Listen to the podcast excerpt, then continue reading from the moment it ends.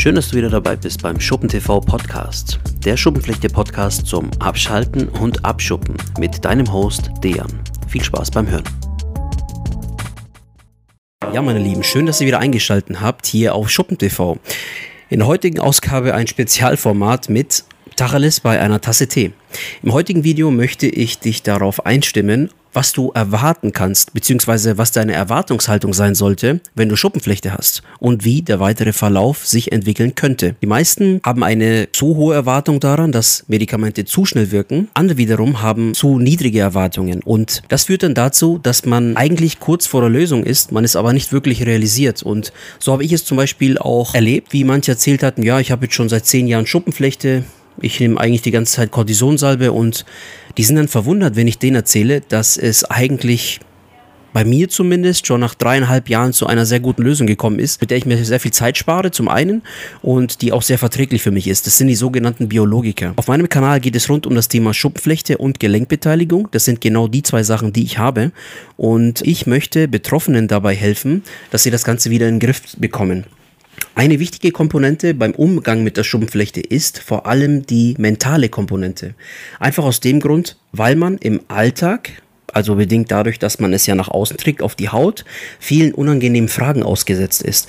Und die Leute sich dann entweder von einem entfernen, weil sie denken, oh, das könnte was Ansteckendes sein. Also Tatsache, Schuppenflechte gibt es nicht seit gestern und es gibt immer noch Leute, die Angst haben vor der Schuppenflechte, die sich sagen, oh, ich nehme lieber Abstand, das könnte ja etwas sein, was ansteckend ist. Oder das geht so weit, dass man dann im Alltag so stigmatisiert wird, dass man dann vielleicht ins Schwimmbad geht und dann nicht reingelassen wird. Kam auch schon mal vor. Also wo es dann hieß, so, wenn jemand Schuppenflechte hat, dann dürfen wir den nicht reinlassen. Es könnte ja sein, dass sich das irgendwie aus Wasser überträgt und dann sich dann Leute damit anstecken. Das ist echt krass, aber das ist die Realität.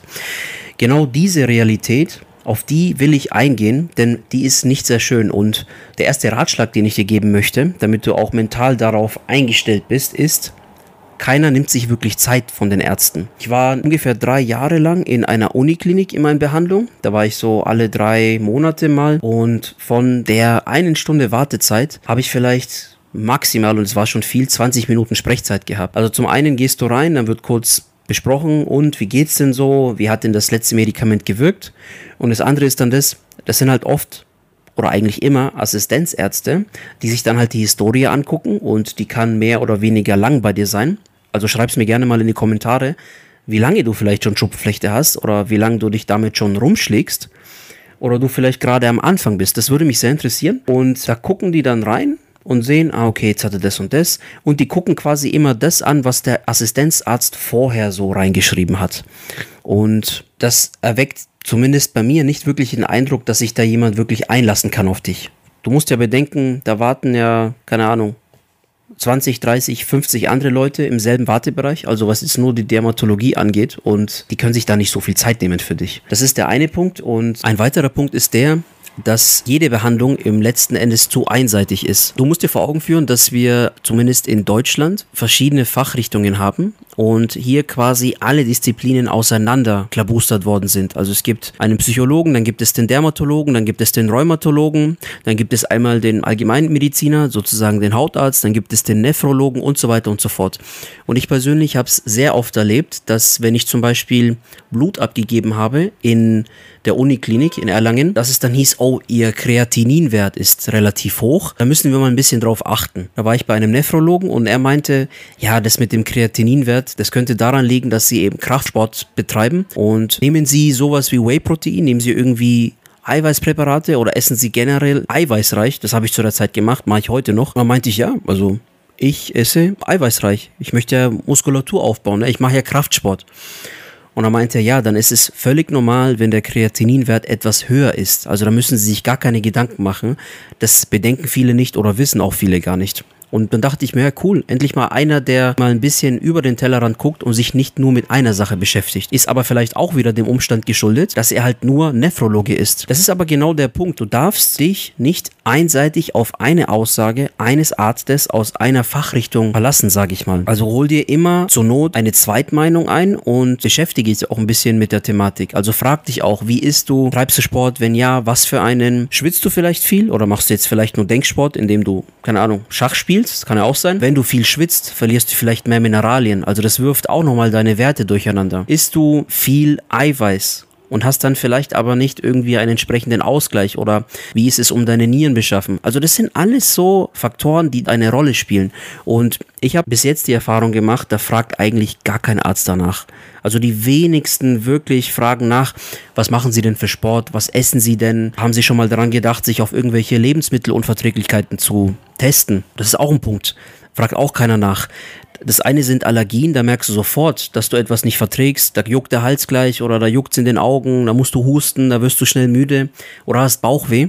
Und das eine sind dann Lebensmittelunverträglichkeiten. Und da entstehen gewisse Symptome auch erst dann, wenn du über längere Zeit etwas isst, was du eigentlich nicht verträgst. Es kann sein Milch, wo sich der Körper nicht meldet in irgendeiner Form, wo du Bauchschmerzen hast, aber wenn du das vielleicht länger machst, dann wirkt sich das dann doch aus, indem du vielleicht ein bisschen Hautausschlag bekommst. Als zum Beispiel meine Oma 2016 gestorben ist, da sind wir dann nach Serbien haben sie beerdigt und da haben wir sehr viel Fleisch gegessen und sehr viel Brot in Form von weißem Mehl. Und ich habe da nach vier, fünf Tagen ein bisschen Hautausschlag bekommen. Und als wir zurück waren in Deutschland, war der Hautausschlag wieder weg, weil ich dann wieder zu meinen gewohnten Essgewohnheiten zurückgekehrt bin. Also auch überwiegend dunkles Mehl, also in Form von Roggen, Dinkelmehl und so weiter und so fort. Also möglichst kein weißes Mehl. Das ist halt einfach etwas, was ich nicht so gut vertrage. Und es ist auch für den Blutzuckerspiegel nicht ganz so gut, weil weißes Mehl an und für sich eben sehr hohe glykämische Werte hat. Und es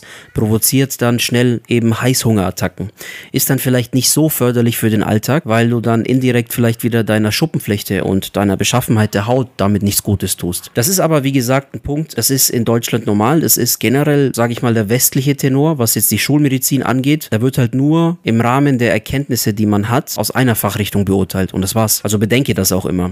Was nicht heißt, dass der Arzt dir irgendwas Falsches sagt. Also der Rheumatologe hat bei mir damals festgestellt, dass ich Arthritis habe, weil er gesehen hat, dass bei mir zum Beispiel so der Mittelfinger betroffen war und dann eben noch so die Wurstzehe. Also das war dann so irgendwie gegenüber. Und wenn man dann so bestimmte, zum Beispiel eine Kombination aus Finger oder Handgelenk und dann Fußgelenk oder eine Zehe, wenn man das hat, dann spricht es wohl anscheinend dafür. Bin ich auch dankbar dafür. Aber wenn ich mich nur darauf verlassen hätte und nicht weiter noch zu anderen Ärzten gegangen wäre oder mich einfach ein bisschen mehr damit beschäftigt hätte, wäre das halt sehr einseitig gewesen. Und es spielt halt doch mehr eine Rolle bei dem allgemeinen Zustand, was deine Gesundheit angeht. Du musst dir das ja so vorstellen bei den Ärzten. Die begeben sich ja, also so bezeichne ich das Ganze, mehr oder weniger in eine Wissensblase, wo sie umgeben sind von Gleichgesinnten, die auch Doktoren sind, die auch vielleicht irgendeinen höheren akademischen Grad erlangt haben. Und ein paar von den Ärzten, die ich so kennengelernt habe, da sieht man ja sofort, dass die jünger sind. Und ich habe mich dann schon bei vielen gefragt, hat er auch mal so wirklich zwischenmenschliche Kontakte gepflegt zu Leuten, die vielleicht nicht studiert sind? Also hat er auch im Freundeskreis Leute gehabt, die wirklich so ganz einfach gestrickt waren und die jetzt vielleicht nicht so gebildet waren? Hat er vielleicht auch mal die Chance gehabt, sich in Kreise zu begeben, in denen es den Leuten vielleicht mal schlechter ging? Hat er mal ein Klo geputzt? Hat er einfach mal so ganz normale Jobs gemacht, also wo man auch körperliche Arbeit verrichten muss, die auch mal anstrengend sein könnte. Das sind so Dinge, die habe ich bei manchen Leuten ein bisschen vermisst. Und als ich zum Beispiel auch in stationären Aufenthalt war, wo ich dann sieben Tage lang mit so Teersalbe und jeden Tag Eincremen und Badepulver und sowas behandelt wurde, da habe ich ja dann auch Ärzte bei der Visite kennengelernt. Die haben ja mit Fachbegriffen um sich geworfen, die haben sich sehr wichtig genommen, die waren ein bisschen arrogant. Und dann habe ich ja auch Ärzte kennengelernt, die waren total entspannt, die waren total menschlich, die waren total nett und die konnten genauso viel. Also das waren auch Ärzte und vielleicht waren die sogar auch ein bisschen fachkundiger, ich weiß es nicht. Oder wie sagt man? Ein bisschen kompetenter, nennen wir es mal so. Ich weiß noch, als der Oberste, der Oberste der Obersten, Professor Dr. Mate Schlag mich tot. Der war sowas von ultra entspannt und ähm, ich weiß noch, als dann ihm quasi der Assistenzarzt berichtet hatte, der mir mit mir quasi vor die Visite gemacht hat, da war der Assistenzarzt sowas von nervös und hat mit Fachbegriffen um sich geworfen, wo ich mir noch dachte, hey, als du mit mir gesprochen hast, da warst du viel menschlicher, da warst du viel nahbarer und jetzt auf einmal wirfst du voll mit Fachbegriffen um dich. Ist auch so ein Punkt, musst du halt für dich herausfinden, mit welcher Art von Arzt du dich da wohler fühlst. Ich persönlich habe die Erfahrung gemacht, je hilfreicher oder je erfahrener ein Arzt war, desto lockerer war er eigentlich und desto menschlicher war er. Der Arzt, bei dem ich jetzt einmal im Jahr bin, der ist sowas von menschlich, der ist sowas von nett und er ist auch äh, Professor Dr. Med, weiß ich nicht, ist ein Laserzentrum, was er betreibt, wo er Inhaber ist. Ich glaube, der macht das zusammen mit seiner Frau und das ist die lockerste Socke, die ich je kennengelernt habe.